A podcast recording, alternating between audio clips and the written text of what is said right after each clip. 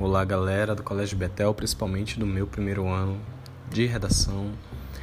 Vamos parar para pensar na manhã dessa sexta-feira em cinco grandes palavras que precisam estar presentes dentro do nosso texto: inerível, inefável, precipo, subrepetício e consciábulos. Vamos entender o significado dela e vamos compreender dentro de uma frase. A palavra inerível significa necessariamente algo inacreditável, algo impressionante.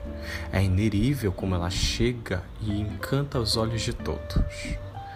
É inacreditável como ela chega e encanta os olhos de todos.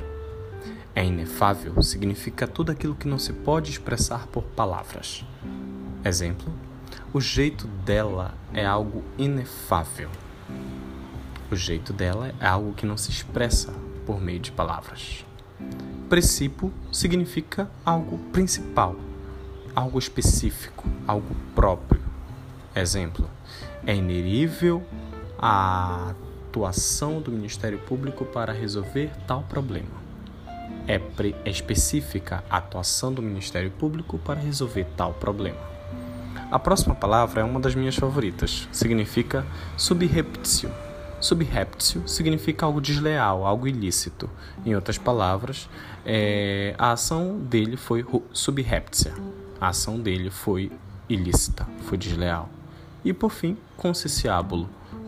Conciciábulo significa é uma assembleia, é uma reunião.